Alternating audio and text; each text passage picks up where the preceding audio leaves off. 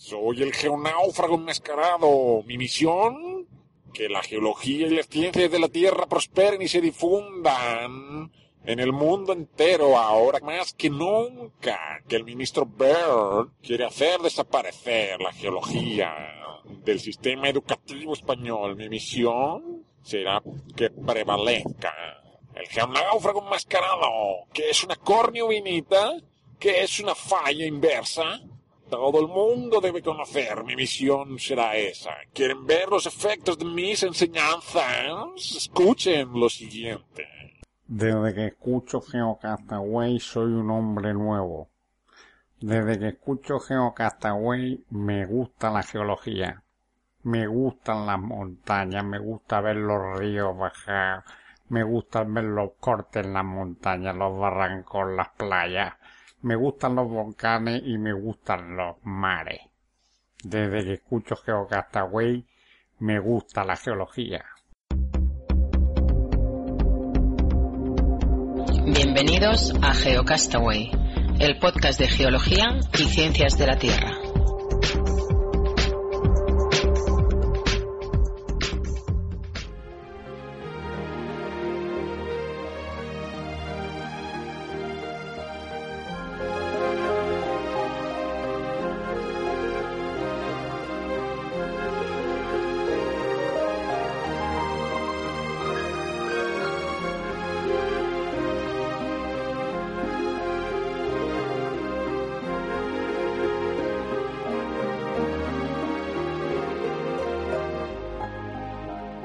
Hola amigos geonáufragos, bienvenidos al número 34 de Geocastaway. Hoy es 28 de noviembre del 2012, queda menos para que se termine el mundo. Y aquí estamos, como siempre, Vicen, desde Valencia. Hola, ¿qué tal? Hola, ¿qué tal? Aquí estamos encantados, mucho gusto. Muy bien, pero veo que tenéis prisa. Y Oscar, también desde La Floresta, cerquita de Barcelona, ¿qué tal? Hola, buenas tardes. Aquí también esperando que nos acabe el mundo Buenas tardes, para mí son buenos días, así que esto va de perlas porque los podcasters y oyentes pues también a saber a qué horas escucharán esto, si es que no se lo ponen. decir buenas tardes, buenos días y buenas noches, así. buenas madrugadas. por eso, que habrá gente que se lo ponga hasta para dormir. Digan, vamos a poner estos tipos que me provocan un sueño profundo. Los que sufren insomnio, ¿no? Seguro. Eh, pues nada, que como hoy va a ser un programa cortito, después de las tres horas que nos metimos en el tercer aniversario, vamos a ver si nos sale un programa cortito.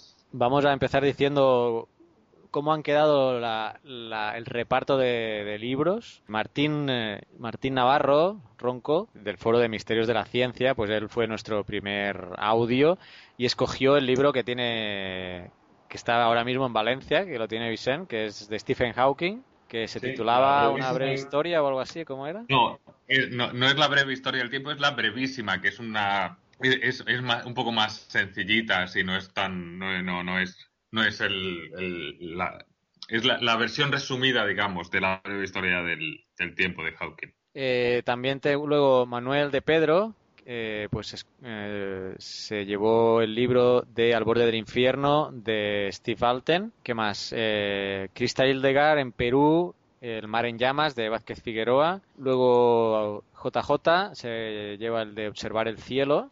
Eh, y por último, Cristian Andrés, también de Perú, se lleva el de Ingeniería Geológica que sé que le va a hacer muchísima, muchísima ilusión. Y dicho esto, me recuerda muy eh, oportunamente, Oscar, que no hemos dicho el índice. Pues nada, hoy vamos a tener la intro con algunos comentarios pues breves, noticias, eh, el momento magufo, la actualidad del Mars Curiosity, que os recuerdo que por, precisamente el lunes 3 va a ser la rueda de prensa sobre un gran descubrimiento que han hecho en Marte, o sea que el audio que vais a escuchar hoy no va a incluir eh, no va a incluir este, esta novedad, pero vamos a intentar con Naun hacer un directo de la rueda de prensa el lunes, ya que, nos, bueno, no sé, ahí supongo que también se ha hecho mucho revuelo de esta noticia, ¿no? Titulares sensacionalistas de que han encontrado vida en Marte, cosa que dudo, pero no sé cómo lo habéis recibido por allí esta noticia. Pues con mucha tranquilidad, porque yo la verdad no me he enterado. y yo tampoco, y he estado mirando así y tampoco he visto Dios mío, bueno, Bueno. ser como no usa el, fe- el Twitter, porque veo que poco lo usa, pero Oscar, no tienes perdón, ¿eh? Porque en Twitter hasta- Ya, no sé, eh, he estado pendiente de otras cosas, de conexiones inalámbricas y no me he fijado demasiado en temas marcianos. Pues el responsable, uno de los responsables principales de la misión Mars Curiosity dijo que eh, el, el anuncio que van a hacer el lunes, este lunes 3 de diciembre, va a cambiar los libros de historia. Entonces, solo con esa frase se montó un pollo por Twitter que ni te cuento. Eh, pero claro, no está confirmado que hayan encontrado vida, ni mucho menos, y dudo que vaya a ser eso. Pero Quizás se han enterado que Colón llegó dos años antes o alguna cosa así. a Marte. No, a, a, a América, Centroamérica, en, en la primera visita. Ya. Si la más curiosa ¿No? ha descubierto eso, eh, pues sí, sí, tiene que cambiar los libros. Yo lo digo porque en los libros de historia no me hablaron de Marte, era una broma muy mala, pero... Lo iba a enlazar perfectamente porque tú hoy vas a terminar el tiempo geológico. Bueno, vas a terminar los periodos en, la- el- los tiemp- en el tiempo geológico. Sí, sí, hoy tendremos el último periodo y ya el sidérico, si no me acuerdo mal, y ya estará. Por eso. Luego ya veremos qué buscamos más, porque ya entraremos en zonas más subdivididas y no sé si... Bueno, ya veremos. ¿Y, qué más? Tenemos una nanocrónica. La ¿no? nanocrónica de, de Vanessa, que no me ha querido comentar todavía de qué lo va a hacer. No sé si por crearme expectación o porque no tenía ni idea de qué iba a hablar. O porque no lo ha hecho, yo creo. Pero la nanocrónica de Vanessa va, va a estar. Os recuerdo que todos aquellos que nos queráis enviar una nanocrónica, fácil, ¿eh? Vais a geocastaway.com, pestañita de grabar y, y ya está. Y nos enviáis un audio de, de alguna anécdota que tengáis o de alguna curiosidad científica. Vale, pues está hecho el índice, como me pedía Oscar muy acertadamente, que siempre nos lo dejamos. Y vamos a seguir.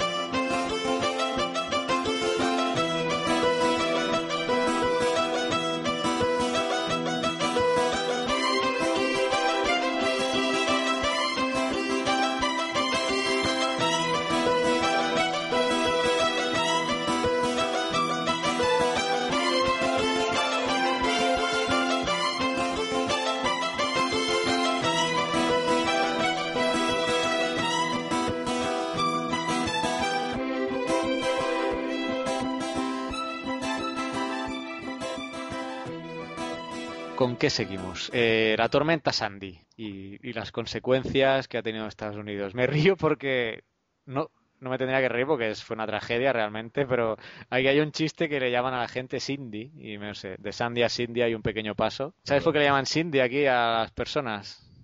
A ver, ¿por qué? Venga. Pues a los que no tienen dientes les llaman Cindy porque son sin dientes. Este tío es un campeón. Bueno, no tiene nada que ver. Muy bien, Carlas. No tiene nada que ver, Esta- pero me he acordado, estamos- ahora me acordé porque Sandy se parece a Cindy, pero bueno, es igual. Entre que te estás riendo de una tormenta que ha tenido unas graves consecuencias y te estás metiendo con gente que tiene no, que no tiene dientes, no, no sé dónde quieres llegar, Carlas. No, a ningún lado, simplemente quería Desde el resto de colaboradores de Geocastaway censuramos este comentario. Vale, está bien.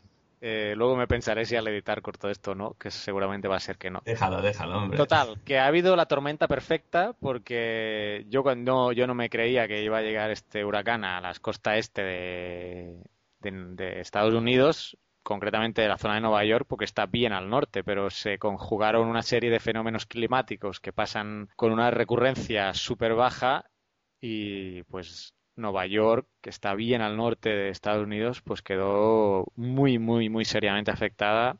Ha habido muertos, por eso digo, no, el tema de la broma pues era parte, obviamente, eh, pero sí las conse- consecuencias fueron gravísimas. Eh, se fue la luz en, eh, en millones de hogares. Recordemos que además es invierno y pues hace un frío del copón. O sea que, bueno, eh, ni las naciones como Estados Unidos, que están altamente preparadas, pues ya lo vimos con el Katrina y ha vuelto a pasar con, con Sandy. Y yo no sé si es esto atribuible al cambio climático o, a qué. Bueno, creo que, pero en este caso, a diferencia del Katrina, creo que sí que ha habido, por lo, por lo menos por parte de las autoridades, que es lo que se puede o se debe exigir, ha habido una alerta y se ha estado, se estuvo en los días previos avisando de que venía esta gran tormenta, más y, y bueno, que creo que es un- una cosa, un hecho diferencial muy importante, ¿no? Sí, oí, no sé si era el director de protección civil de allí, pero bueno, eh, algún jefe de departamento que en las declaraciones previas, cuando estaba llegando el huracán, dijo algo así como, no es el momento para hacer tonterías. O sea, estén en su casa, no se quieran hacer los héroes y eh, manténgase alerta, ¿no? Y bueno, esa frase me pareció, me pareció oportuna, que no era el momento de, de hacer tonterías, más cuando, por ejemplo, aquí en El Salvador hay muchos lugares que pasan, que, que no hay puentes, ¿no? Por las deficiencias estructurales que hay, la gente se avecina a, a cruzar corrientes de agua que acaban arrastrando coches con toda la familia dentro y esto es habitual, desgraciadamente, a- por ejemplo, aquí en El Salvador, ¿no? No sé si hay algo más a comentar acerca de, de Sandy. No. Eh, un breve comentario sobre las inundaciones que pasaron en España. Solo comentar, bueno, Miguel Castillo, que estuvimos hablando con él cuando tuvimos la, el programa sobre gestión hídrica, pues nos envió un enlace a, a, un, a unas declaraciones o a, un, a una declaratoria también que hizo el Colegio de Geógrafos sobre las riadas y la importancia de la ordenación o ordenamiento del, del territorio como clave en la gestión de riesgo, ¿no? Un poco, pues también en consonancia con las declaraciones o comunicados que el Colegio de Geólogos pues también ha hecho y, que ya tuvimos oportunidad en el programa anterior de escuchar a, a un responsable importante en el tema de gestión de riesgos de, de Aragón, que estuvimos hablando precisamente sobre las riadas, así que bueno, poco más, poco más que añadir. Y la parte curiosa mm, que os traigo hoy es que he descubierto, esto es cambio radical, me, me enteré hace poco que hay una serie de televisión que se llama Atención, cuidado, agarraros los pantalones, Triassic Attack. Esta debe ser una serie, no sé de qué canal es, yo creo que es de, de sci-fi, porque ahí solo hacen bodrios, pero aposta, o sea, es serie Z consciente, ¿no? Y tiene en la IMDb, que es la Internet Movie Database, que es el lugar por excelencia del tema audiovisual, tiene un 3.7 sobre 10, o sea que ya indica un poco la calidad. Y la sinopsis es un, un estadounidense que trabaja en un museo de carretera, estoy traduciendo del inglés, así que perdóname, trae a la vida accidentalmente eh, tres fósiles de dinosaurio. Accidentalmente, eso está bien, es de agradecer. Bien. ¿eh? O sea, y dice, debido a esto, dice, ahora, realmente enojados, los dinosaurios gigantes empiezan a, bueno, a cargarse la pequeña ciudad y la universidad local. Yo no he visto ningún capítulo, pero mira, si es de sci-fi, aquí lo estoy viendo, sí, es del canal sci-fi, o sea, bueno, ya, ya sabes a lo que vas cuando, cuando ves una serie o película en este canal. Pero bueno, por curiosidad, pues que sepáis que podéis buscar algún episodio. Yo, lo- yo no he visto ninguno, lo voy a buscar, al menos el piloto, para ver qué, qué tal. Seguro que nos vamos a reír un rato, ¿eh? Pero porque con la sinopsis. Ya para empezar, si son fósiles de dinosaurio, yo no sé cómo madres los lleva la, los, los puede revivir, pero solo por ver eso quizá vale la pena ver el, primer episodio. Triassic Attack. Una serie del 2010, por cierto, o sea que ya tiene tiempo, tiene un par de añitos. Y yo, bueno, yo no tengo nada más así que comentar. He dicho que tenía poca cosa este mes. Que veo que Oscar. Yo me reservo para las noticias, así que te dejo, Oscar, para adelante tú. Pues nada, yo os quería comentar que navegando así por el mundo de las redes sociales he encontrado una gente, por decirlo de una manera, hermanos nuestros, aunque como no me he dedicado mucho a escucharlos, pues no sé si son muy hermanos o son mejores hermanos o peores hermanos que nosotros. Pero bueno, deciros que hay un podcast de paleontología que se llama Palaeocast. Como Paleocast, pero con una A antes, que no sé si es por temas de idioma o por qué. E P-A-L-A-E-O-C-A-S-T. Palaeocast. Pondremos el link. Que eso, Post. hablan de Punto, temas... punto com. ¿Eh? O punto com. Eh, sí, bueno, paleocast.com. Web, web, web, web, paleoca- palaeocast.com. Y son una gente que se dedican a hablar de, eh, sobre paleontología y tiene unos siete episodios.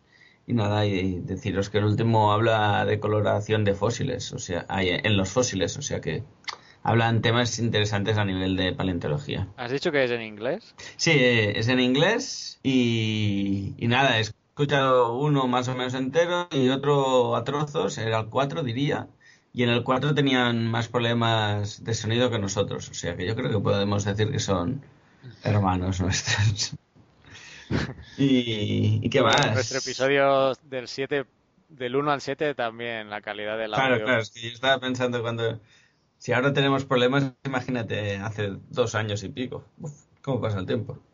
Bueno, nada, eso, que tenemos ahí un, un podcast hermano y que si a alguien le interesa que lo visite, que creemos. Ya pondremos en el en la web el enlace. ¿Y qué más? También hemos tenido terremotos, uno de ellos bastante importante que fue de 7.4 en Guatemala, que Carlas que ha estado ahí en principio en El Salvador dice que se sintió un poco, o sea que ¿nos puedes contar algo? ¿Cómo lo ves tú, Carlas? Bueno, no, ¿O no notaste nada? No, en El Salvador no, no se llegó a notar. Eh, en la parte oriental, o sea, donde estoy yo, ¿eh? En la capital sí he oído gente que sí que se notó. 7.4 es bastante, es Sí, bastante es bastante fuerte. importante. Yo por lo que he leído se notó en México, en Guatemala y en El Salvador un poquito. Entonces sí, en la capital pues sí que se sintió, se localizó a 33 kilómetros de profundidad, ni muy somero ni muy profundo, digamos. Eh, la ventaja para El Salvador, digamos, fue que estaba hacia el, en la costa cercana con, con México, o sea, en la costa norte de Guatemala. Si hubiera sido en la costa sur, yo creo que hubiera afectado bastante más a, pues a El Salvador. Y pues sí, hubo, no tengo datos de, de, ahora no sé cuántos murieron, pero sí hubo, hubo bastantes eh, problemas en, en, la- en estructuras y, y fallecidos.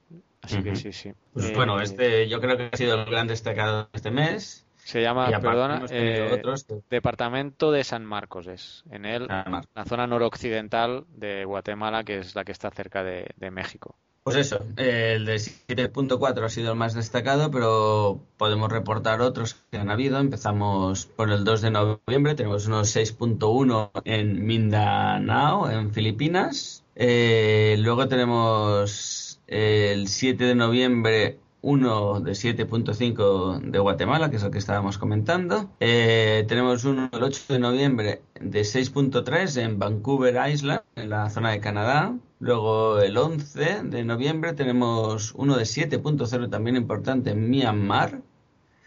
Eh, diría que es por la zona de Filipinas, ¿no? O- Myanmar, es- Myanmar es el nombre actual de... Birmania, ¿no? Birmania, Birmania no es Birmania. Myanmar. Sí, sí, sí, Birmania. Sudeste asiático, ¿no? Ya queda englobado. Ujú. Eh, tenemos el 13 de noviembre en la zona de la costa de Chile, en la zona eh, de fuera de costa, perdón, en el offshore, por decirlo de una manera. Eh, tenemos uno de- el 12 de noviembre, 6.4 en el Golfo de Alaska. Eh, también tenemos sobre el en noviembre, me he dejado uno el 11 de noviembre, 6.6 en el offshore de Guatemala, que debía ser un, una réplica del que hablábamos antes. Tenemos uno de 14 de 6.1 en, en Coquimbo, en Chile. Luego ya avanzando en el mes tenemos el día 16 de noviembre uno de 6.4 en las Kuril Islands. Eh, Kuril, el 15 de noviembre tenemos un... está, espera, creo que está ahí vinculándolo con las clases de geografía. Está en la península de Kamchatka. ¿Dónde? En la península de Kamchatskia. ¿ya? Bueno, ahí en el Siberia, al oeste de Siberia hay una península. Kamchata. Canchata. Pues al sur, al sur, al sur de esa península. O sea, en las Aleutianas, por ahí arriba, casi. Entre Kamchatka y Japón hay una serie de islas ahí. Todo, todo, todo, todo. Ah, vale, vale. pues Pues todas, eso, las todas. Island tenemos uno de 6.4. Eh, luego, eh, el 15 de noviembre, en la zona de Guerrero, en México, eh, tenemos uno de 6.0. Y para finalizar el resumen de los sismos de mayor magnitud de 6.0, tenemos el 17 de noviembre uno de 6.1 en la zona de Tonga, Tonga, Tonga. Y este que está. también aparece muchas veces. este Yo diría es- que es ahí entre Banato por esa zona, ¿no? Eso está de salvando las Australia. distancias y porque estamos en las antípodas, aquí está al este de Australia, pero al este quiero decir al- como a mil o dos mil kilómetros en alguna de esas islas Ujú. Limítrofes en la placa australiana. Por si Pues bueno, hasta aquí el resumen de, de los sismos. ¿Y qué más? Y luego quería comentar una noticias que me han llegado aquí en España sobre el tema del fracking, que ha habido bastante Fracking. fracking. Sí. El fracking, fracking, no sé. Sí. Yo le digo fracking, fracking. No, no sé cómo se pronuncia. Bueno, total, que mucha gente ha estado hablando sobre el tema este del fracking, como dice Carlas, y, nada, mm, la primera vez que me lo dijeron me quedé así como, no sé qué es, he estado mirando y se trata de técnicas de fracturación hidráulica asociadas a, eh, a extracciones petrolíferas normalmente o de gas, de hidrocarburos en general. Y nada, eh, también es un tema que algún día tendríamos que entrar en profundidad. Quizás podríamos hablar con, con nuestro experto en temas de petróleo, que ahora no, Mariano Marzo, perdón, no me Sí. salía el nombre y para que nos explicara un poco. Pero bueno, por lo que he estado leyendo yo es un tema de poros- lo que yo cuando estudiaba hidrogeología se llama porosidad secundaria, que es decir, eh, o porosidad artificial, de porosidad creada por el hombre, ¿no? Es decir, tú un yacimiento que no puedes explotar porque no hay suficiente porosidad para que el, el elemento a explotar fluya, pues creas esa porosidad y así puedes extraer, en este caso, gas. Eh, en sí, la técnica no tendría que ser mm, muy dañina, aparte del problema de fracturar cosas que implican vibraciones y otros problemillas, pero bueno, hasta ahí normal, pero claro, ¿qué pasa? Que para que fluyan bien las cosas, pues los geólogos eh, que se dedican a perforaciones saben que se, se meten aditivos. Entonces, esos aditivos junto con la fracturación puede ser que provoque contaminación en diferentes áreas del subsuelo.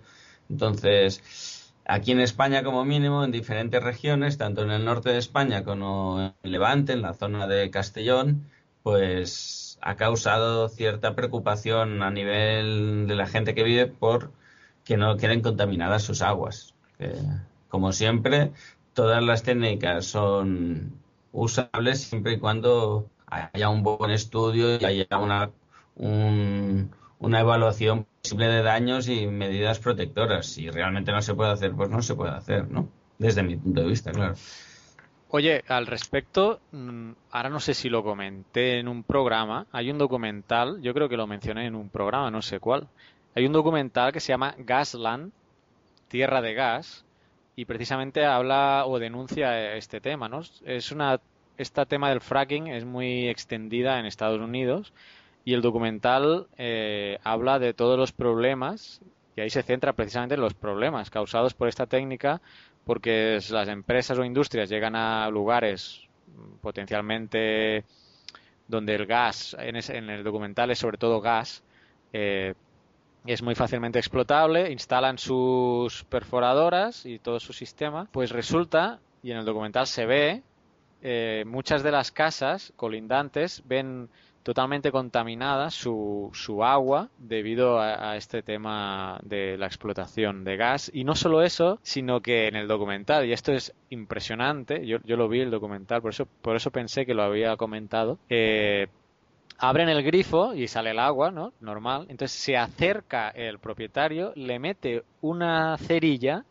y se prende en fuego. O sea, mete una llamarada brutal. O sea, que hay gas, ¿no? Ahí saliendo. Entonces os recomiendo... No, yo he visto, yo he visto, creo, eh, como en los tapping y así, en ese tipo de programas, he visto imágenes de ese documental entero, no lo he visto. Pero vamos, sí que he visto. Pues creo que está en YouTube. Esa, esa- esa escena Sí, sí, que la he visto, vamos. Yo iba a decir, si buscáis en YouTube lo encontraréis. Si ponéis fracking en YouTube, sale este vídeo.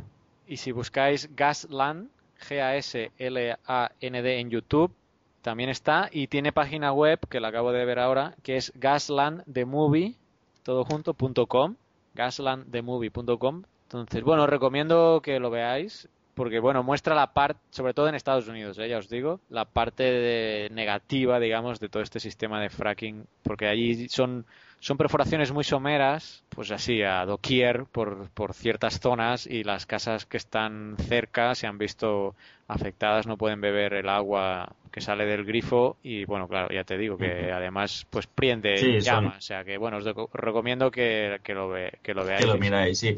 Yo quería, no, me gust- yo estoy más de parte de la gente que denuncia este tipo de cosas, pero me gusta ser un poco objetivo y solo comentar que no os quedéis solo con la parte negativa. También eh, entiendo que es una técnica que si la haces eh, bajo control y en un eh, confinada de alguna manera o asegurando que tienes mucha capa impermeable por arriba y por abajo, quizá hay zonas donde sí que es eh, ejecutable. El problema es, como siempre, eh, cuando las cosas se hacen sin control y sin sin, sin tener en cuenta un impacto ambiental previo, ¿no? Esto yo creo que es importante. Pues eso, si buscáis por tierra de gas en YouTube también lo Y nada, encontrar. hasta aquí un poco lo que nos ha llamado la atención. Si os parece, pasamos a lo que sería las noticias.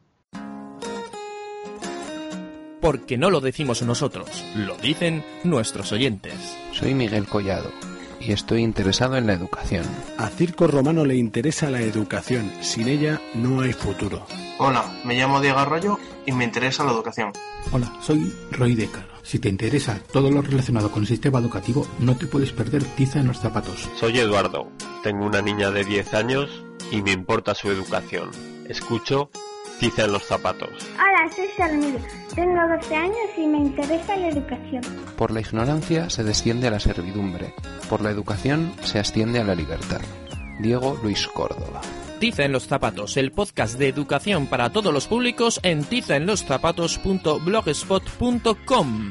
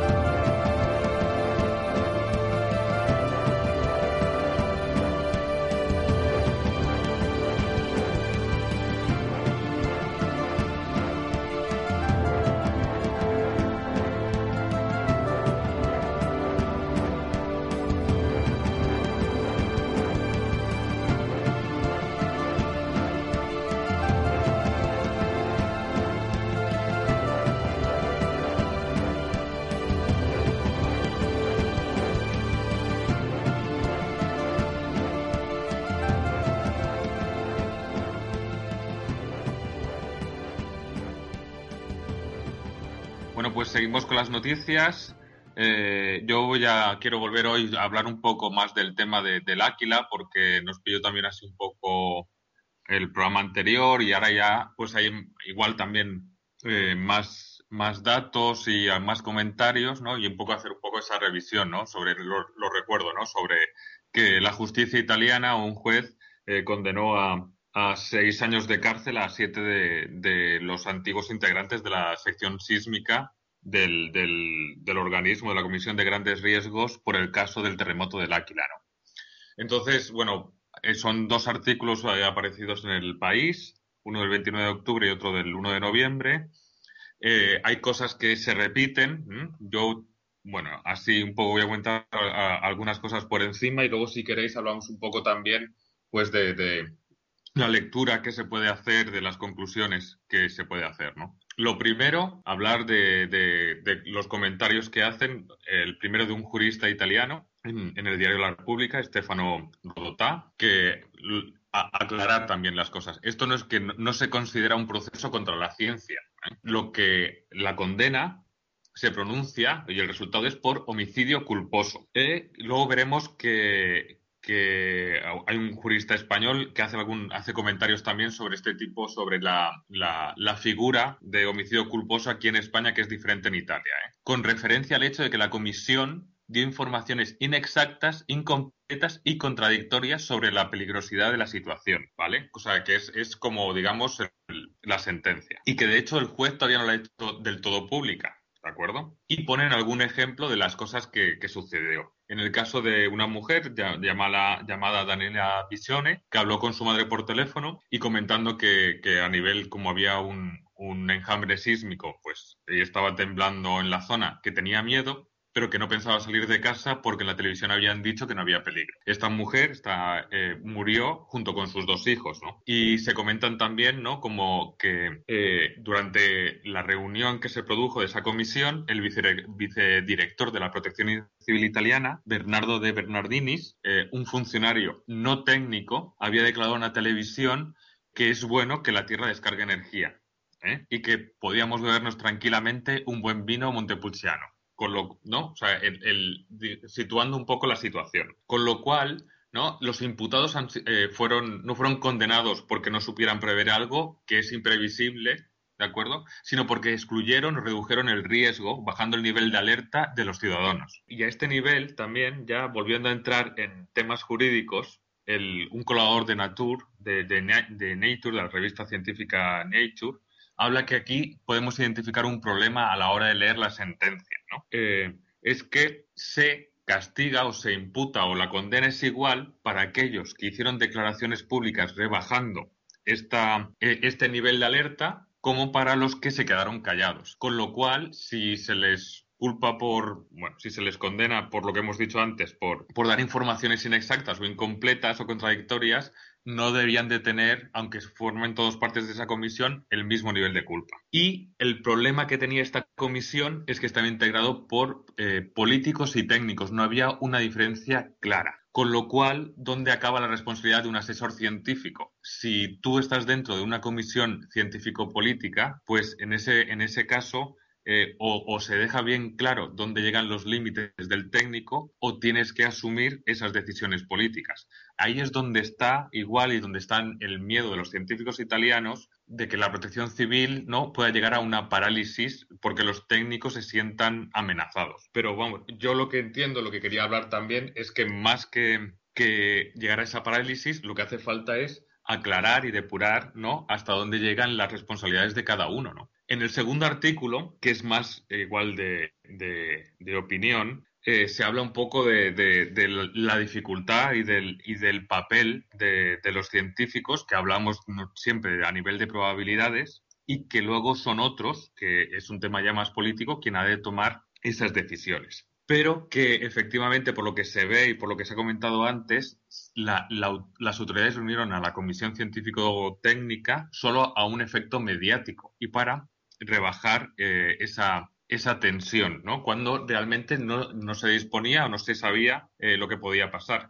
De hecho, se, se, tuvieron que reunir porque un científico italiano, eh, Giacchino Giuliani, que, que, que, era sismólogo del Instituto Nacional de Astrofísica, hablaba de que las concentraciones del gas radón hacían prever que podía haber un, un, sismo de gran magnitud, ¿no? Esto no es siempre así, pero sí que era otro factor, ¿no? Entonces, bueno, ellos prefirieron darle credibilidad a otro tipo de informaciones y, bueno, pasó lo que pasó, ¿no? Y, bueno, con referencia, por ejemplo, también al tema legal, un, jurista español habla también de, de, la dificultad de la figura de la condena, ¿no? Porque si se, se les considera cómplices de homicidio culposo, entonces realmente viene a explicar algo así como que el homicida es como el terremoto. ¿Cómo se puede ser cómplice de un terremoto? Eh, entonces habla un poco, pero eso son más a la hora de diferencias eh, jurídicas legales entre, entre la ley en Italia y, en el caso de España, que es con lo que se compara. Pues un poco más o menos así por encima es, es lo que hay. Y el hecho de que, de que el riesgo que se corre, ¿no? de, de que los técnicos o los científicos eh, dejen de participar en determinados comités por miedo a este tipo de sentencias. Yo no sé lo que opináis, ahí ya os pregunto, pero vamos, eh, yo creo que aquí parece ser que sí que está claro que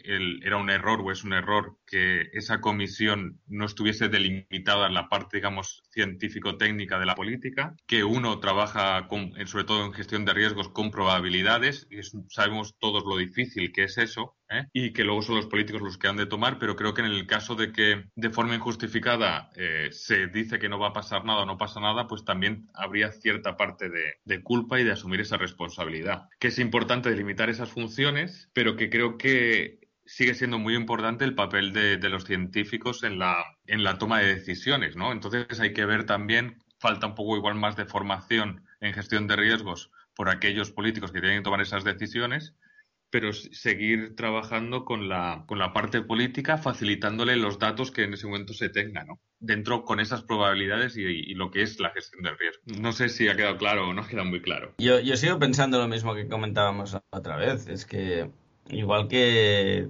no puedes predecir un terremoto, no puedes predecir que no va a pasar nada. Entonces, en ese sentido, entiendo un poco la línea de la sentencia.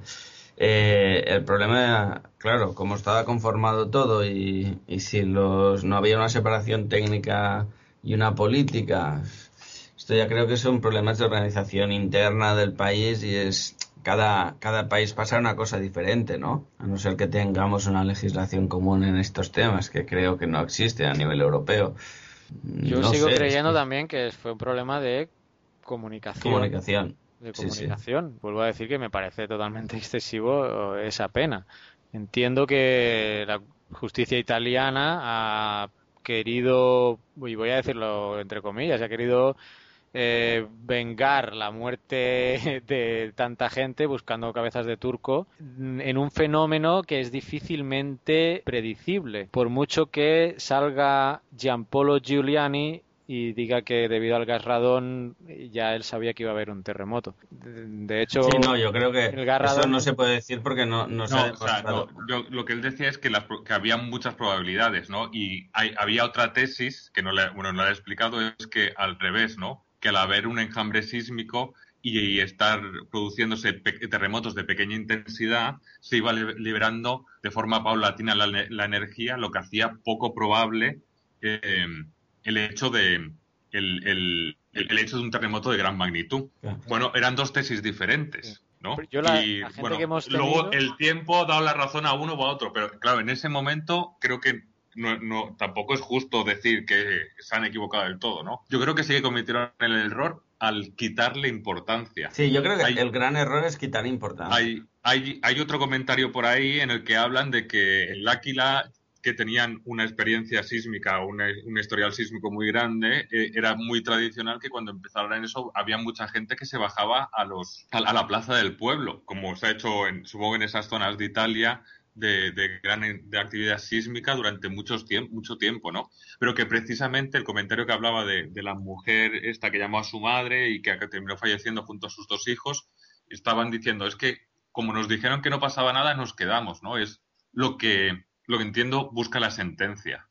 Yo lo creo que, que este caso, por, suer- por, desgracia, ya ha sucedido, ¿no? Y ya, ya lo tenemos aquí. Lo que igual sí que vale es intentar aprender de, la experiencia, de, de limitar las funciones de cada uno, buscar también eh, eh, eh, comités políticos que tengan cierta formación en gestión de riesgos y que a la hora de tomar decisiones pues tengan que valorar muchas cosas, pero que, la parte científica no les suene a chino, ¿no? Por decir algo intentar aprender de, esta desgracia. Y luego creo que, que en eso estoy tirando piedras contra mi propio tejado, ¿no? Como, como científico. Yo creo que todos tenemos una responsabilidad.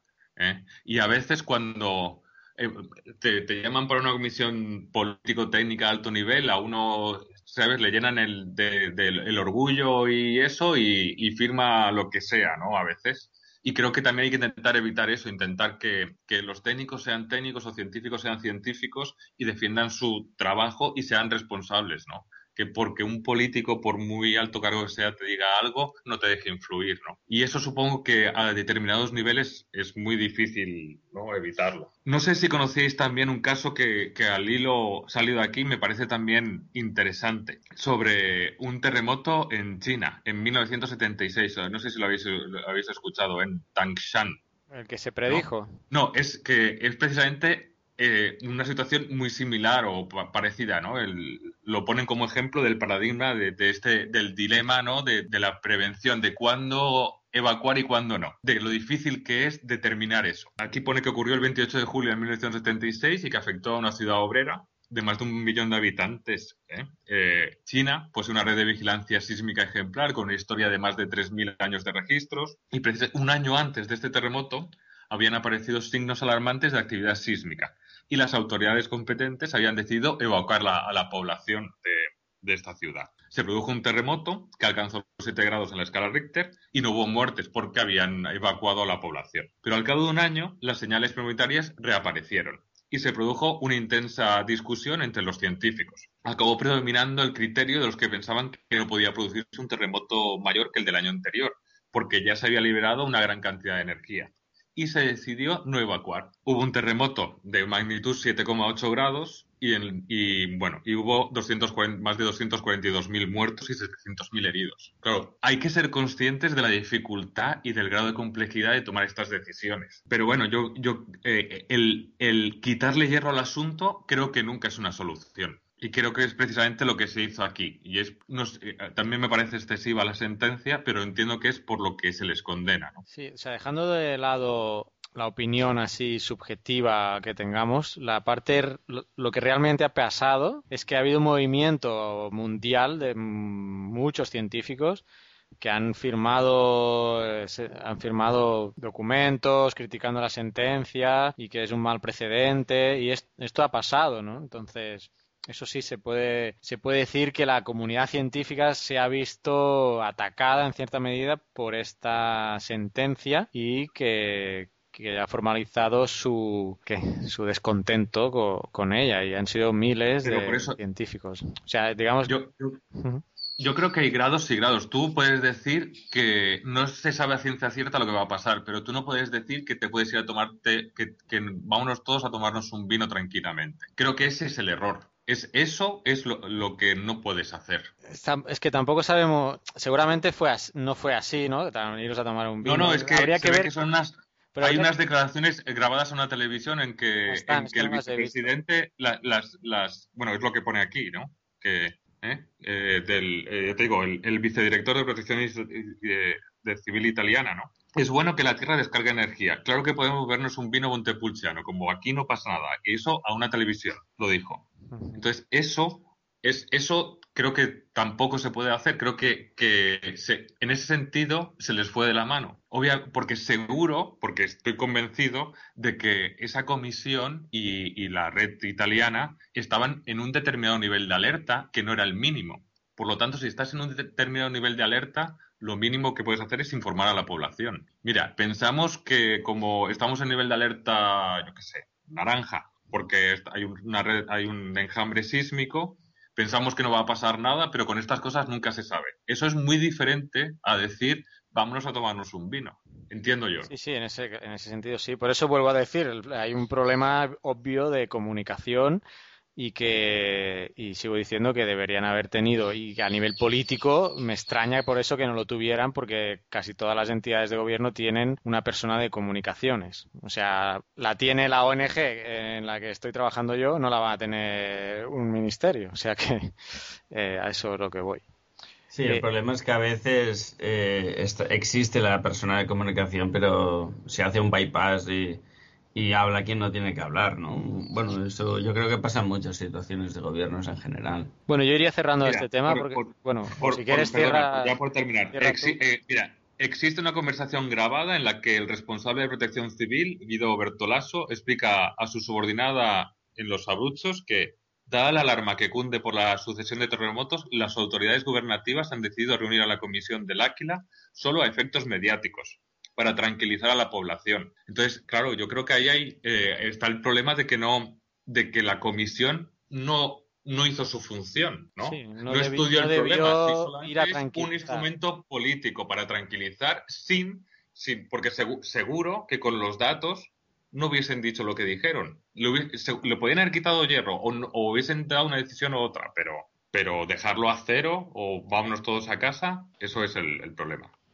Pero vamos, que nunca es fácil decidir en condiciones de incertidumbre y que es un tema muy complejo y que eso, que lo que tendríamos que hacer, tratar, para mí la conclusión es tratar de aprender de esta desgracia para poder tener eh, delimitar las funciones de cada uno y, y tener igual eso, or- organismos políticos mejor preparados para, para, para poder tomar estas decisiones tan complejas, ¿no? Sabiendo que es muy difícil acertar. Ok, pues lo vamos a dejar hasta aquí. También lo digo porque el mes pasado también discutimos Sí, sí. ampliamente sobre esto y bueno, creo que también nuestros oyentes se pueden hacer una idea de, de esto. Vamos a pasar a, con Oscar, que tiene también una noticia bien curiosa, que es la isla sin dientes, ¿no? Ah, no. ¿Dientes? Pobre. Sandy. es que como se llama no, Sandy, No, no le hacemos temas, ¿eh, Carla? Ya te he visto. Sandy, la isla fantasma, ¿qué es esto? Eh, es una noticia que encontré hace un tiempo y dije, mira, me la guardo y he visto que estaba aquí seleccionada. Y básicamente habla de una isla que aparece en diferentes mapas, incluso en el Google Earth. Parece que sea mucho, pero bueno, es otro tipo de mapa ya está. Pues bueno, era una isla que aparecía en multitud de mapas desde el año 2000 aproximadamente. Y, nada, había unos científicos investigando por la zona y descubrieron que esa isla no estaba ahí porque estaban eh, justo en la zona estaban estudiando el fondo marino, o sea que se dieron cuenta de que no existía. Y nada, eh, han notificado y la noticia no llega ma- más allá, pero sí que parece extraño, ¿no? En el mundo donde vivimos, donde parece que todo está muy claro a nivel geográfico, pues que haya una isla desde el año 2000 ahí documentada y que nadie se haya percatado. Es una zona remota, ¿eh? La noticia no va más allá, ¿eh? No, tiene ninguna gracia ni nada. Solo lo único, eh, eso, de unos científicos trabajando en esa zona y de golpe y porrazo ver que en sus, en sus cartas náuticas algo no cuadraba con lo que, con lo que estaban haciendo. Y nada, han reportado y ya está. Así que, Pero no es por que lo que es- dice la no noticia, ni- en los documentos oficiales del gobierno francés, que es quien tiene la jurisdicción sobre esa isla, no aparece ninguna información sobre ella. O sea que ellos ya lo tenían claro, que ahí no había nada. Pero bueno, en, no el resto de mapas sí que salía. No está bajo el mar tampoco, o sea, no, no hay nada ahí. No es que haya subido el nivel del mar y esté... No, aparentemente no. Tampoco me lo explica tanto la noticia, pero dice que no. Que ahí no hay nada, vamos. Es más la curiosidad de eso, ¿no? Que hay unas cartas y el, y el propio Google Earth que mostraban la isla y unos científicos paseando por ahí en un barco han visto que no hay nada. Eh, exacto. Esta es la que me ha llamado más la atención, ha sido como la divertida. Y luego había estado mirando, si queréis comentamos otra, más de, de rollete, por decirlo de una manera, que es que han descubierto un nuevo género de dinosaurio en Teruel. ¿Ah, sí? Sí, no, A ver no si va a haber un Mars Attack en Teruel ahora. No, Mars ¿Cómo Attack, era? no, Eh, Triassic Attack. ¿eh? Triassic Attack, eso. Triassic Attack. Pues nada, son los investigadores de la Fundación del Conjunto Paleontológico, perdón, eh, Teruel Dinópolis, que han encontrado los restos de un nuevo tipo de dinosaurio herbívoro en un yacimiento de Ariño, en Teruel. Eh, y se dice que han localizado 348 huesos de seis individuos diferentes. Son de la época Jurásica Cretácica, el hallazgo se ha efectuado en un yacimiento del denominado piso albiense, que alguna vez, hablando del Cretácico, quizás lo hemos comentado, de la parte inferior del Cretácico, y que corresponde entre 113 y 100 millones de años, y está situada en una mina de lignito a cielo abierto en Ariño, Teruel. Eh, según los científicos, la longitud de estos dinosaurios oscilaba entre unos 7,5 y unos 8 metros de longitud. Eh, según dicen, han encontrado 348 huesos que corresponden al menos a seis individuos diferentes con variaciones en tamaño y tal vez en sexo, según los investigadores, y que contaban además con un pico muy exclusivo. Algo tenían que tener que les llamó la atención. Eh, del material que han hallado destacan tres cráneos, dos de ellos bastante completos, dientes aislados, huesos de la cintura escapular y pélvica y vértebras y costillas. Los detalles los han publicado en la revista Geoheritage. Pues bueno, hasta aquí la noticia que hemos comentado y nada, felicitarnos todos de este nuevo género de dinosaurio eh, descubierto en Teruel. Muy bien. Y potencial... eh, Y potencial-. Ah, Susceptible Ahora hay que hay que avisar a los de paleo pa- paleontología, Paleo- ¿no? ¿Cómo es? Paleocast.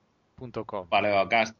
Claro, para que tengan ahí un tema de radiante nove- novedad en, en su podcast, que siendo paleontólogos tampoco será, ¿no? Pues nada, hasta aquí mi sección de noticias.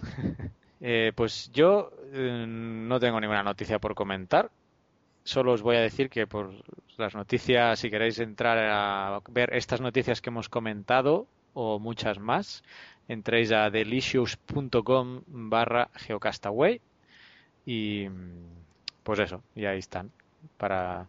Aunque también tenemos otra fuente de noticias que estamos implementando que es Scoop, Scoopit, que no quiere decir escúpelo, es scoop.it barra S-C-I-T-E-R-R-A, Saiterra. Scoop.it barra Saiterra y delicious.com barra geocastaway son nuestras dos fuentes, no fuentes, sino donde publicamos noticias. Los links de las noticias que, que, que consideramos interesantes. Sí, los links y el desarrollo de las propias noticias, ¿no? Bueno, Sí. pondremos, bueno, de hecho no hace, no hace falta poner los links. Si vais a geocastaway.com, en la parte superior está el enlace de, de Delicious y en la parte inferior izquierda la de Scoopit. Los pongo separados para complicaros la vida. Y nada, ahí Los pues podemos agrupar, si queréis. Sí, Muy lo que pasa es que el botón de Scoopit es un poco grande, pero bueno. Buscaremos un botón más pequeñito o le haremos un botón y ya está. Pues bueno, hasta aquí el- la sección de noticias y podemos pasar a nuestro momento magufo.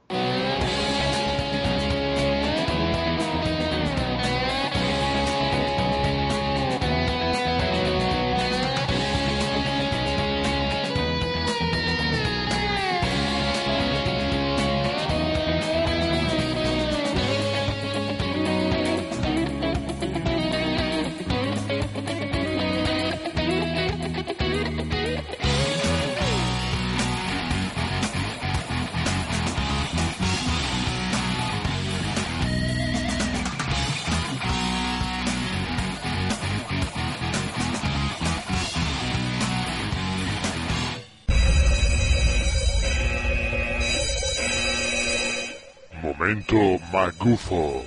Lo que vais a escuchar ahora es pseudociencia. Cualquier coincidencia con la realidad es pura casualidad. Hola amigos geonáufragos, ¿qué tal? ¿Cómo estáis? Hoy en el momento magufo vamos a explicar algo que seguro que habéis oído. Vamos a hablar de la Atlántida. La Atlántida es supuestamente una civilización que existió hace mucho tiempo y que además, curiosamente, se ubica dentro del Triángulo de las Bermudas. ¡Wow!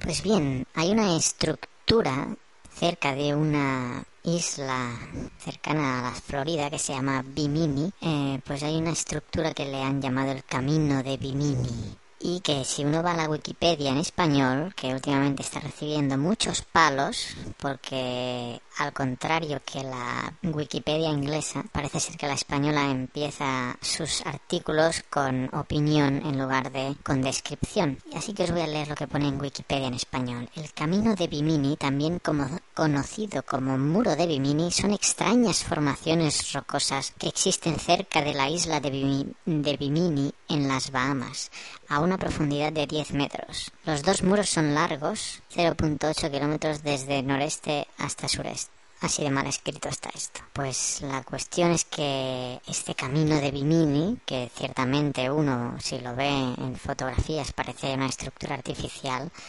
pues se le asigna a los habitantes de la Atlántida. También le adquieren poderes de comunicación entre universos, etcétera, etcétera, etcétera. Cualquier cosa magufa que se os pueda pasar.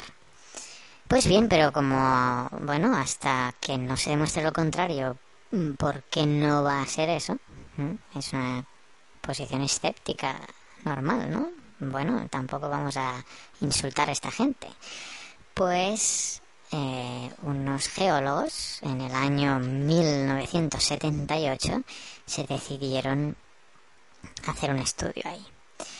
También esto lo plasmó James Randi uno de los más famosos escépticos, en su libro Fraudes Paranormales, comentando pues primero un poco sobre qué iba el camino, que sí menciona que es una impactante eh, estructura, pero que ha tenido una interpretación errónea. Se trata de un par de filas semirregulares paralelas a la costa, separadas por unos 20 metros y consistentes en unos bloques casi rectangulares de dimensiones muy variadas que miden de 2 a 6 metros, ¿eh? lo que decía.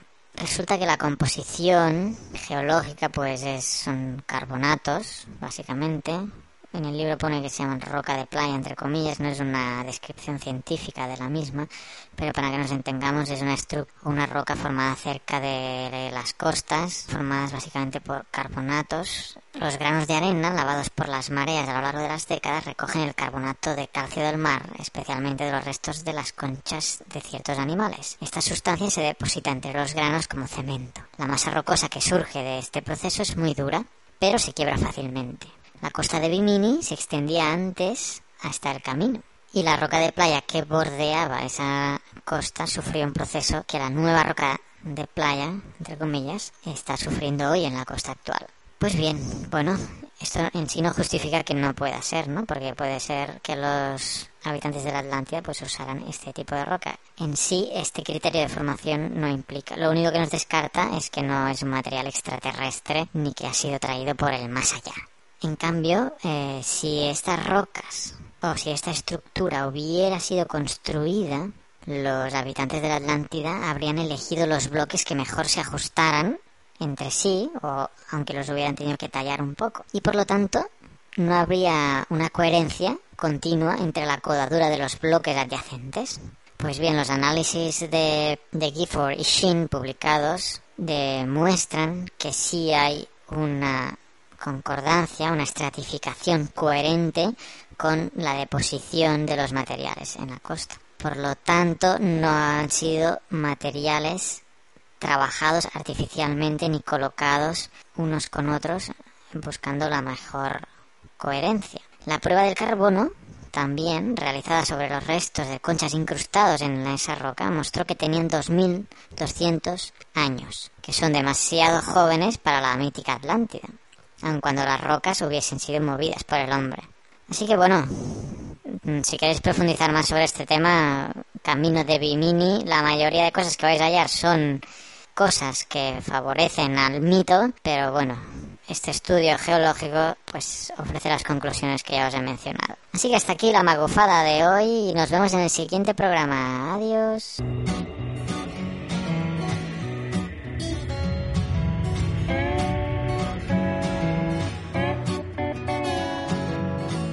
¿Sabías que existe una asociación donde damos voz a los podcasts? La asociación Podcast nace con el propósito de aunar intereses relacionados con el podcasting, ofreciendo formación, soporte y una mesa de debate sobre el podcasting, no solo en España, sino también en toda Hispanoamérica. Entre nuestros proyectos destacan nuestro libro colaborativo, la organización de diferentes eventos relacionados con el podcasting como las jornadas de podcasting, los premios de la Asociación Podcast y Radio Podcastellano. Para formar parte de la comunidad, recibir información de eventos y estar al tanto de lo que ocurre, solo tienes que entrar en asociacionpodcast.es y hacerte socio o simpatizante. Ahora es tu oportunidad de formar parte de esta gran comunidad asociacionpodcast.es. Si lo prefieres, puedes escribirnos a info@asociacionpodcast.es y responderemos todas tus dudas. También puedes seguirnos en Twitter con el usuario AsociaPodcast. Ya seas podcaster u oyente, súbete al podcasting.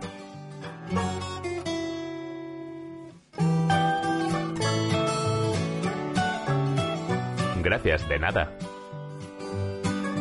Súbete al podcasting.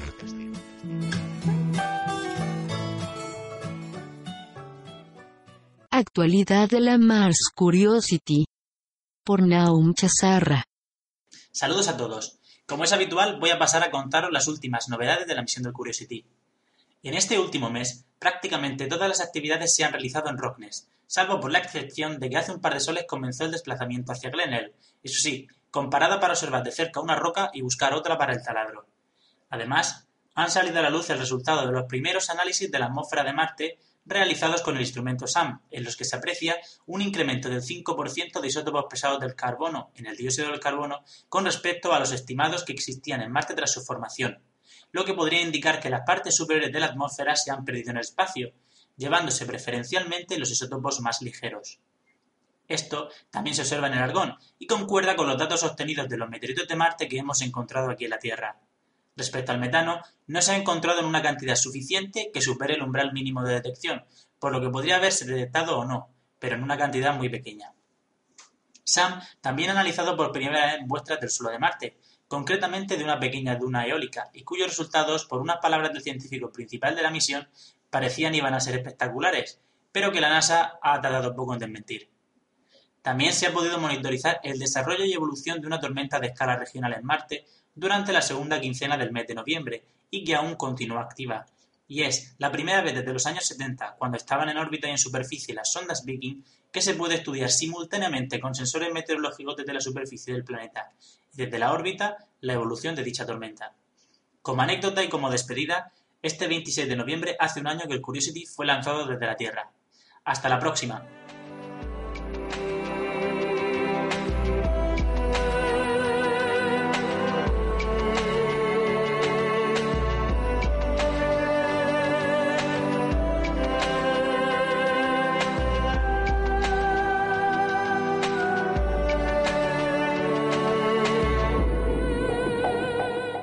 Pues bueno, hoy vamos a hablar de nuestro tema de hoy, un poco así improvisado, pero interesante igualmente, que será el tema de los mecanismos focales.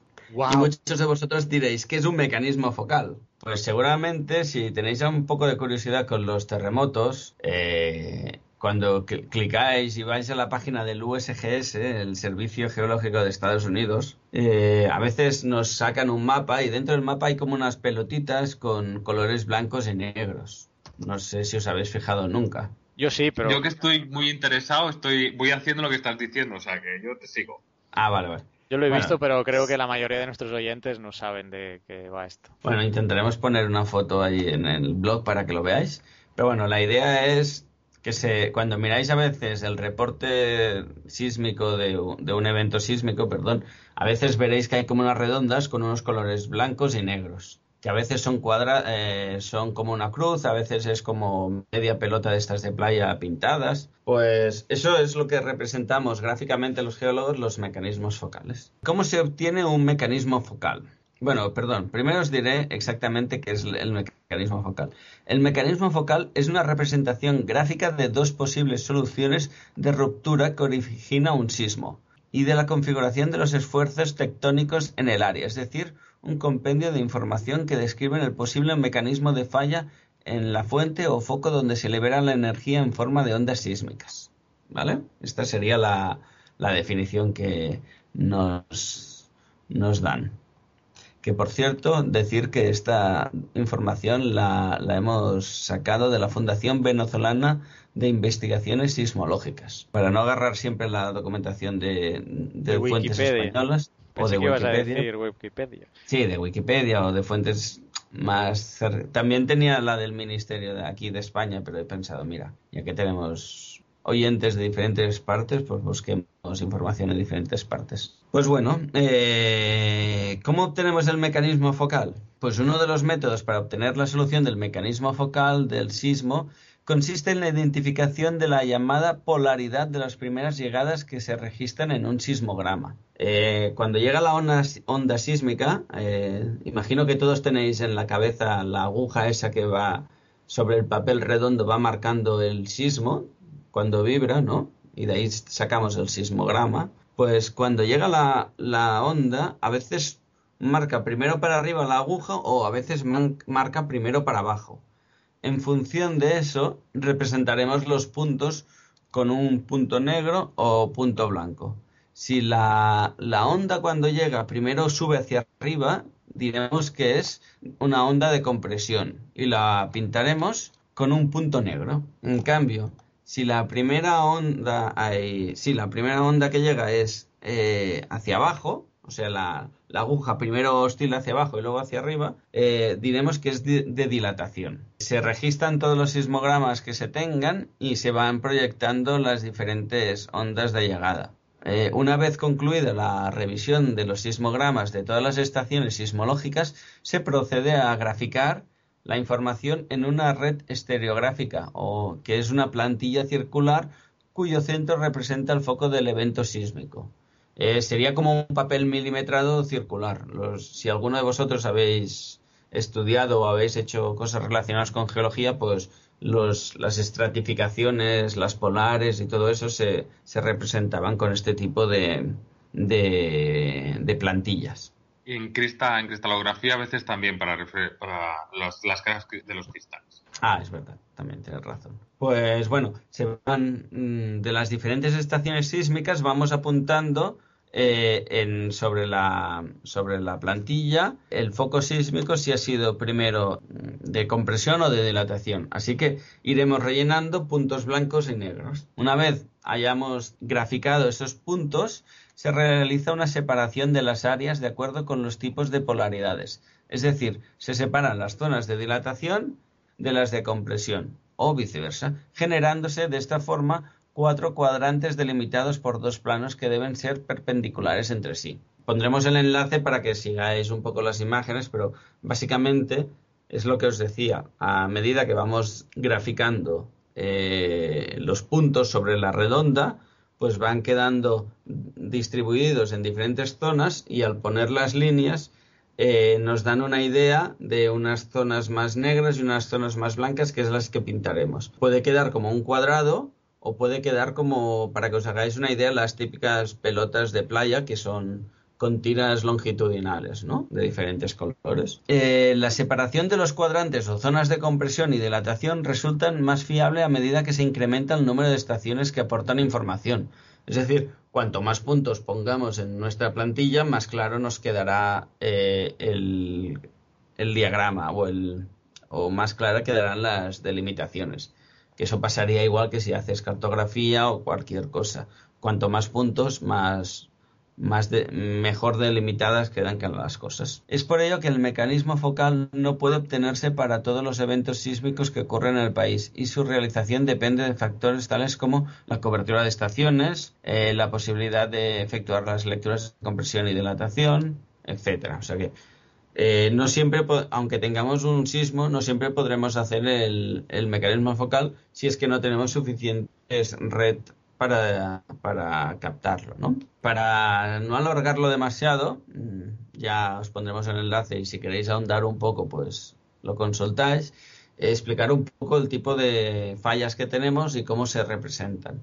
Eh, para que os hagáis un poco la idea, tenemos tres tipos de fallas y en general. La falla de strike sleep, que es la de movimiento, que la típica explicación es, o el típico ejemplo es la de San Andrés, ¿no? Luego tenemos la falla normal, que sería cuando un bloque baja respecto a otro.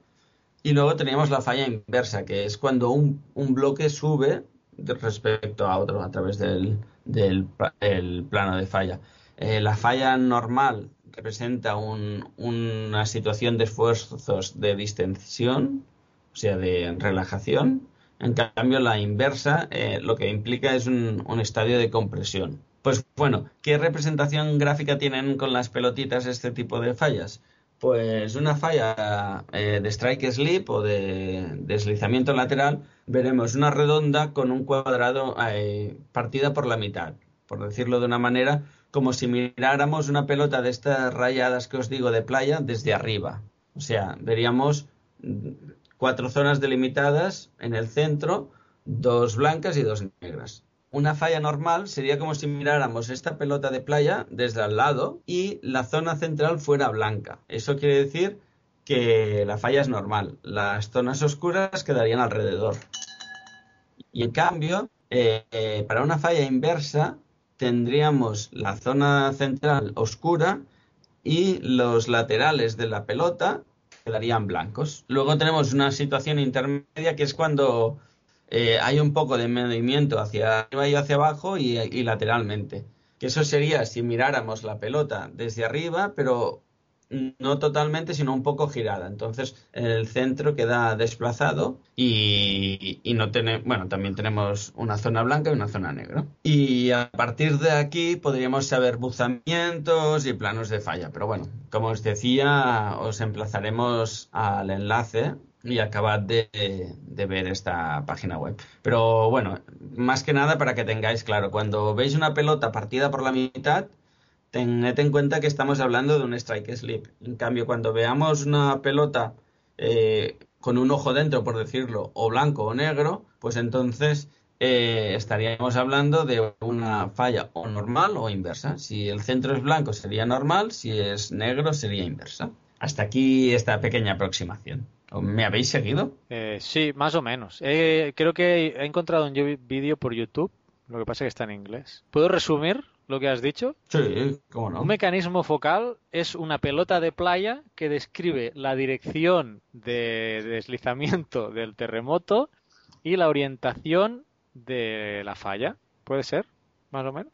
Sí, sí, sí, sí, Me gusta que los dos hayamos cogido la misma idea de la pelota de playa. Vale. De hecho, en el vídeo de YouTube que te digo, eh, la muestran así también. O sea que tenemos ideas similares todos los geólogos.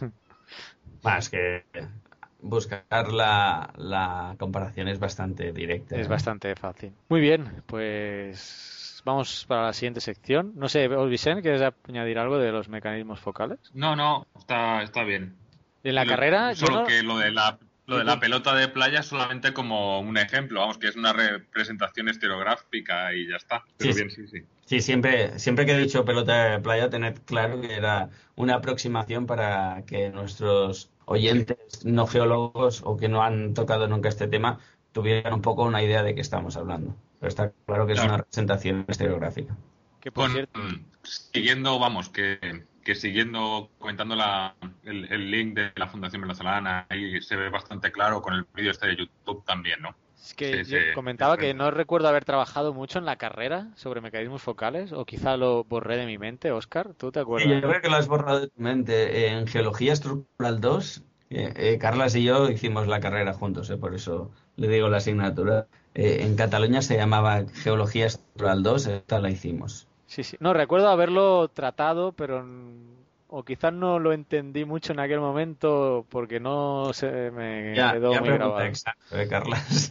Fue pregunta de examen. Bueno. Sí, sí, me acuerdo. No hace falta decir nada más. eh, vamos, vamos a seguir.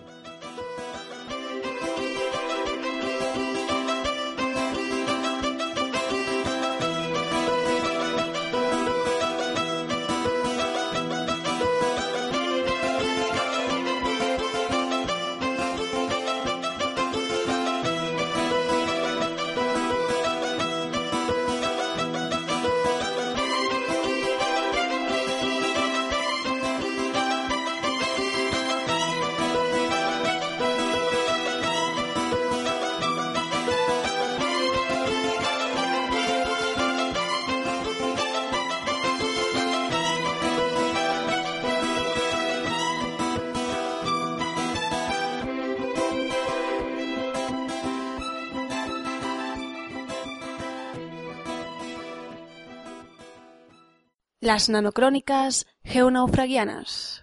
Todos los seres vivos necesitan oxígeno. Sin él, la vida en la Tierra como la conocemos hoy en día no sería posible. Nuestro planeta no siempre tuvo oxígeno en la atmósfera. Hay evidencias que demuestran que hace 2.500 millones de años la atmósfera de la Tierra apenas tenía. Solo algunos microbios anaeróbicos podían existir en una atmósfera con ausencia de oxígeno. Pero hace unos 2.400 millones de años la atmósfera se saturó en oxígeno hecho que cambió radicalmente el rumbo de la evolución, haciendo posible la aparición de la vida compleja. ¿Pero qué fue lo que causó este cambio en la composición de la atmósfera? El oxígeno lo producen las plantas como subproducto de la fotosíntesis. Este gas reacciona con todo lo que toca formando óxidos, por eso las rocas se oxidan en la intemperie. Si no se produjera continuamente, terminaría desapareciendo al formar óxidos. No siempre el oxígeno estuvo ahí, Incluso cuando hace miles de millones de años las cianobacterias empezaron a producirlo por primera vez, su reactividad impidió que estuviera libre en la atmósfera durante mucho tiempo. pero llegó un momento en el que por fin hubo oxígeno libre. Este grupo de algas, las cianobacterias, células procariotas, comenzaron a utilizar la energía solar para fabricar alimento. Mediante este proceso, estas células comenzaron a liberar oxígeno. Al estudiar los estramotolitos con el microscopio, se observa clorofila y que sus células están envueltas por granos de arena. Esto es lo que hace que las algas se transformen en una roca.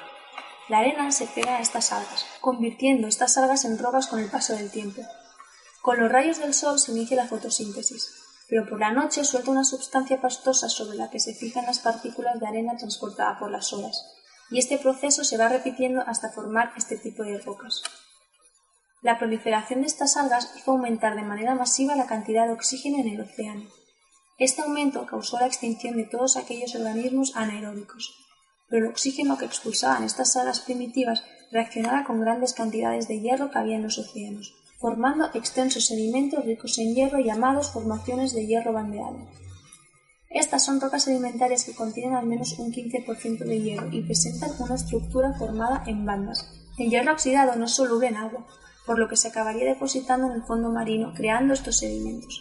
La alternancia de bandas de hierro y sílice se explica por fluctuaciones en la cantidad de cianobacterias y del oxígeno del océano. Pero llegó un momento en que la producción de oxígeno era tan grande que ya no había hierro suelto en el océano para combinarse con el oxígeno. Fue entonces cuando el agua se saturó de oxígeno y empezó a liberarse hacia la atmósfera.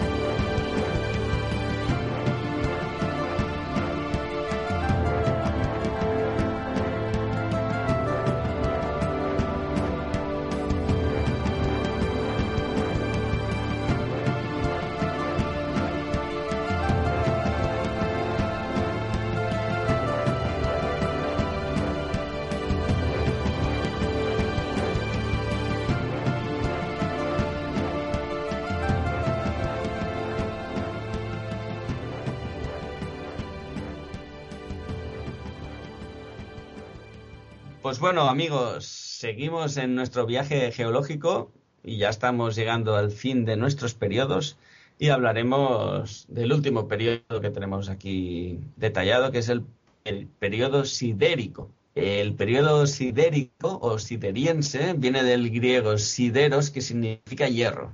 Como siempre, es un periodo que responde a una división temporal geológica que no, no está, que no corresponde a criterios crono, cronoestratigráficos, perdón, eh, sino que se define cronométricamente, es decir, se ha agarrado el tiempo y se ha subdividido y ya está. Eh, ¿Y por qué es interesante esta, o cuál es la característica principal?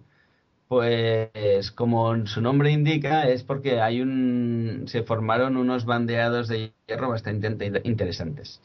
Eh, comienza hace unos 2.500 millones de años y finaliza hace unos 2.300 millones de años. O sea que podemos decir, sin equivocarnos demasiado, que dura 200 millones de años. Eh, la abundancia de formaciones de hierro bandeado llegó a su máximo a principios de este periodo.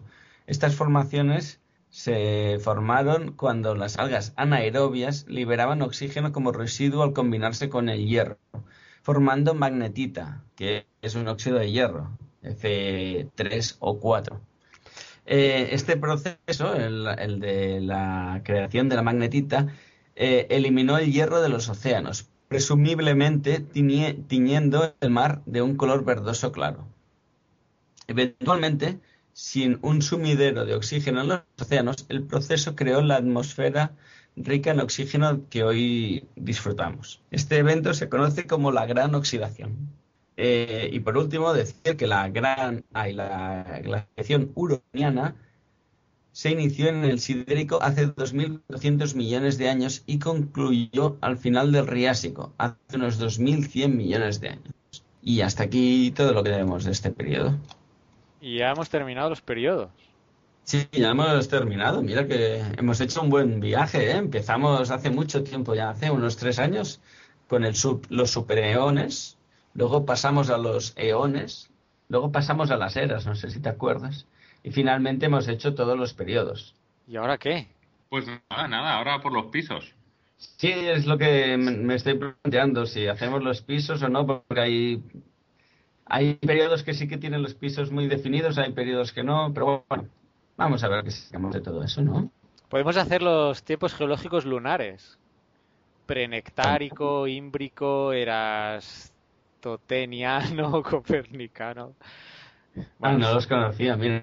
Yo creo que acabamos, hacemos pisos y luego ya pasaremos nos queda la luna o luna, Marte. Uh. Hay, hay tiempo para rato, no sufráis. Sí, sí. Que nadie sufra porque esta sección acabe. Que no se va a acabar, no se va a acabar. Hay cuerda para rato. Muy bien. Pues, pues nada, hasta aquí nuestro viaje. Gracias por acompañarnos y a ver si iniciamos los pisos. Este mes que viene, pues vamos al cierre del programa número 34 de noviembre del 2012. Venga, vamos al cierre.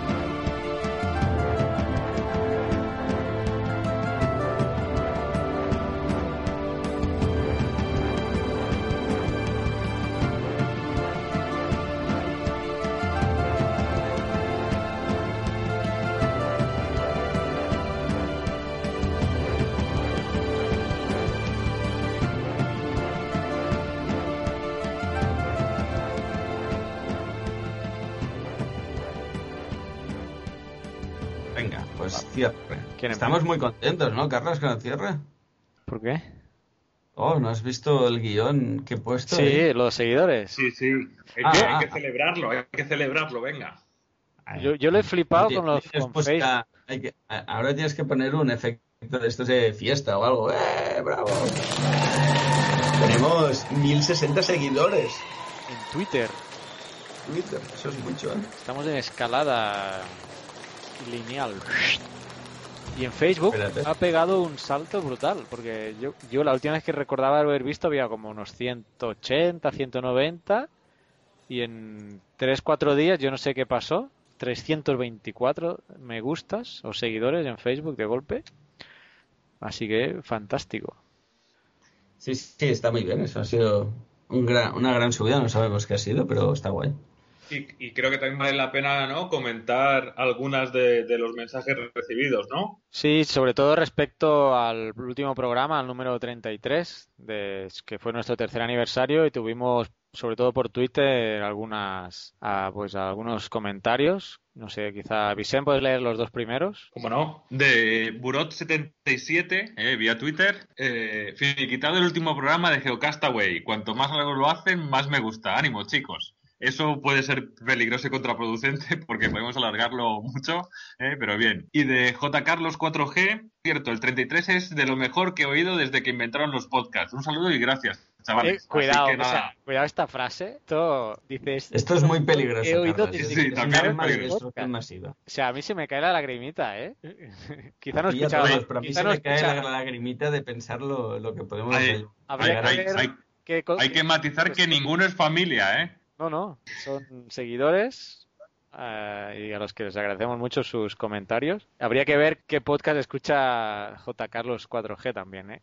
Pero bueno, muchas gracias por, tus comentarios, nos ayudan a seguir mejorando. Y respecto a Buro 77, esperamos que si este programa ha salido cortito, no, vaya a ser inversamente proporcional a lo que tú dices. Eh, ¿Qué más? Eh, Podtaxi nos ha escrito también por Twitter. ¿Qué dice Oscar? Pues nos dice que a pesar de la duración, cuando es interesante, como es el caso, eh, la duración excesiva queda eclipsada por el podcast. O sea que enhorabuena. Bueno, pero aquí ya se ve un poco de matiz de que cuidado con las tres horas que ya está bien. A pesar de la duración. Y también Podtaxi nos decía, bueno, nos felicitaba por el tercer aniversario, al igual que eh, Titinita también nos, nos felicitaba por, por el por el, esto, el tercer aniversario. Y a ver, estoy viendo ahora al último momento si hay alguna eh, alguna cosa más. Mira, precisamente Burot77 nos ha escrito, hemos puesto que estábamos grabando, dice, sí, ¿cuándo sale? Un saludo.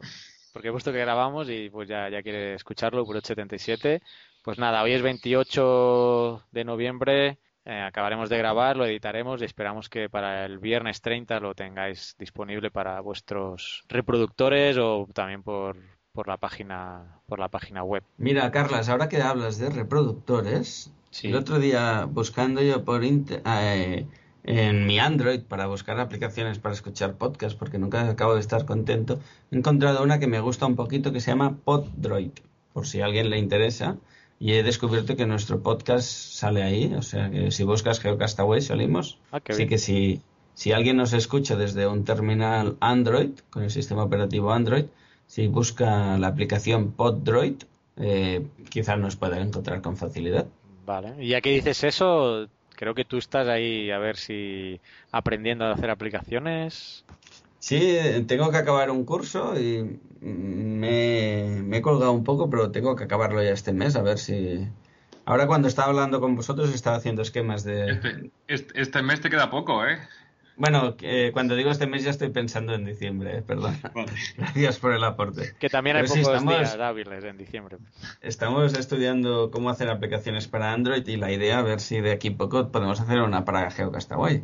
Muy bien. A ver. ¿Otra aplicación para Android? Para iPhone no, ¿verdad? Todavía. Está... No, para iPhone a mí me costará bastante hacerla. No, lo digo porque yo tengo iPhone, o sea que... Bueno, no sé, ¿alguna cosa más, Vicente, Oscar? Si no... Eh, no, volver a celebrar los mil seguidores en Twitter, que no quiere decir nada, pero, pero mira, un número redondo siempre hace ilusión. Pues nada, hasta aquí el número 34 entonces. Gracias por estar con nosotros, a nuestros oyentes, también a Oscar Vicente. Muchas gracias. Gracias a ti, Carlos. Un, también. un placer como siempre y nos vemos, ¿no? Muy bien. Sí, por cierto, ¿sabes qué es blanco y en botella? Blanco y en botella, el cuarzo lechoso. Adiós. Dios, no puede ser.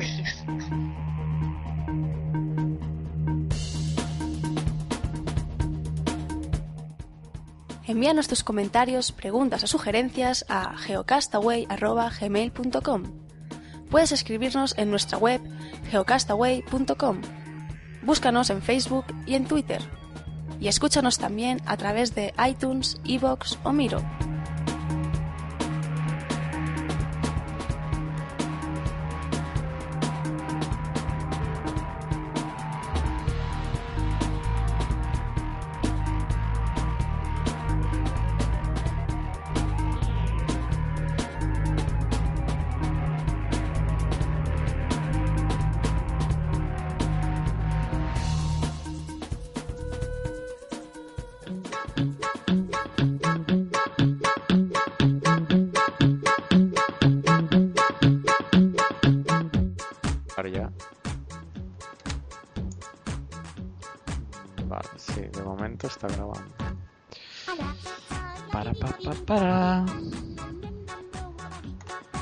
En la intro hoy no tenemos muchas cosas, ¿eh? A ver si nos ventilamos esto en una horita.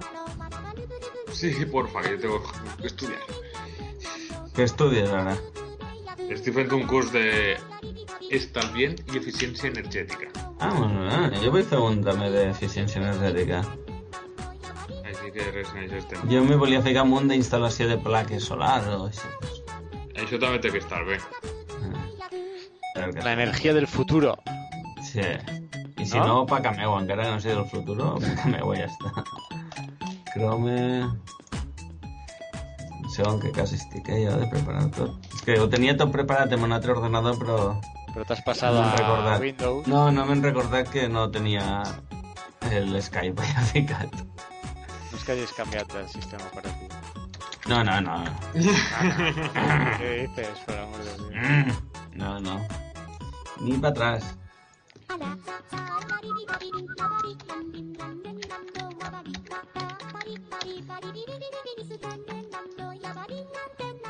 Estic començant a muntar coses de Kifi.net aquí a la floresta, Carles. Quan en sàpiga una mica ja t'ensenyaré a muntar un node. Hòstia, a veure si ven a Salvador i, fot, i me les fots a casa, tio. Perquè trobo faltar tant tenir connexió bona d'internet a casa. Molt bé, molt bé. Ah, sis mesos més. Vale. Jo, aparentment, estic bastant preparat ja. Aparentment. Si a mi he llegit abans el charlatán és aquest, és molt difícil de llegir aquest blog, m'ha cansat molt. Ah, pues yo por el titular lo marqué, pero no me lo he llegit. Què, què diu? Pues Bueno, de, parla una mica de las diferencias que hay entre Wikipedia española y la inglesa, que los ingleses son más buenos y que los españols... solo en mi metemos opinió, van a ser- magufadas. Sí, no sé. No, me- més que res ve dir que a Espanya es fa massa opinió abans de començar a explicar l'article, que als Estats Units, i Anglaterra, bueno, la wiki anglosajona, per dir-ho manera, primer et dona la informació i després hi ha els debats a posteriori, però aquí a Espanya pots trobar parlava de, per exemple, el dels transgènics, que de seguida ja posa el debat de si són bons o no, i ja, en canvi l'anglès és al final de tot. Va, a mi m'ha sobrat. Llavors què, no vols que ho comentem o què? Lo comentem, sí, total, no hay problema. Sí, sí. Vale, pues nada, este empezamos. Hostia, que como siempre tengo mil millones de cosas abiertas, tío. Em sents bé, Carlos? Sí, al Vicent a veces lo escucho un poco mal. Pero no sé si es que habla porque habla muy rápido y satura el Skype o porque Porque hablo muy qué, capullo. muy rápido, rápido. Ah, vale. Pues no sé, aquí estoy. Vale, venga, pues 3, ¿qué número es? Número 34, noviembre 2012. 3, 2, 1. Ya está, ya está. No, mi nivel de humor no, no seguirá, perdonen. No, no, bueno, para el cierre te dejamos que expliques algunos chistes geológicos. Los geochistes de Oscar. Que precisamente terminará. Carlas, que, que te has despistado, que estábamos en, la, en el índice. Sí, bueno, es que. Tenemos la, la Mars Curiosity, que más hablaremos? Eso. Quizá tiene el micro silenciado como siempre y no sabe que lo tiene silenciado. Es probable. Oscar. O sea, Oscar. Ara, perdoneu. Estava, estava clicant desbloquear, però no, no em responia l'ordenador. Esto va, este mes voy a hacer tomas falsas, eh, que lo sepa. Dale, dale, dale a tomar faltas. Estaba hablando solo. He estado... No tenía que haber avisado. pues, Hace meses, que no ponemos, hace meses que no ponemos tomas falsas. Les toca. No, no, perdón. Eh, he tenido problemas técnicos. Eh, me había planteado explicar un poco los mecanismos focales, pero creo que lo voy a guardar para, para el próximo número, al próximo episodio de Geocastaway. Os dejo así con la miel en la, lengua, en la boca. Ole, Bueno, podemos explicarlo en el tema. O también, si queréis, lo, habla- lo hablamos en el tema. Lo vale, pasamos al perfecto. tema y así. Porque realmente yo es un tema que no, no conozco así profundidad y podemos tratarlo en el pues, tema. Vamos a hablarlo ahí. Pero bueno, sí, Seguro sí que que es decir mejor que que, es el una... de- que el de la aplicación del iPhone, ¿no? ¿Eh? ¿Perdona? Que seguro que es mejor el Google Earth que la aplicación de Sí, el del iPhone. Bueno, que- no sé si lo han cambiado ya, a lo mejor ahora ya es más exacto, pero No sé, no. al inicio no era demasiado exacto. Espero que hayan mejorado. Por eso... Yo tengo, tengo una teoría sobre no esto. Tengo una teoría. Esto deberían tener, bueno, ahora con los satélites quizá no tanto, pero de- como es una zona tan remota que ahí no pasaba a nadie, deberían tener datos de kilómetros o miles de kilómetros de la isla y luego le dieron al programa de interpretación geográfica, le dijo, bueno, interpola. Y, Sí, le, salió bueno. una, y le salió una isla y bueno, Puede ser, es que no... A saber, pero sí, realmente... eh, ¿Queréis que lea la noticia o...? es muy larga. Sí, bueno, no, una página. Bueno, como veas. Tú léela, luego la Sí, después como quieras. Vale, perdón, ¿eh? 3, 2, 1. O sea que... Pero la verdad que es eso en inglés. We have a new dinosaur in Teruel. Pues la respuesta rápida es. Espera, espera, ¿puedo cuando- decir algo? Mecanismo focal. No, no puedes decir algo, Carlos, porque estoy hablando yo. di, di, claro. No, era una teoría. O sea, mecanismo focal me sugiere a algo que sucede en una óptica cuando va alguien a mirarse la vista.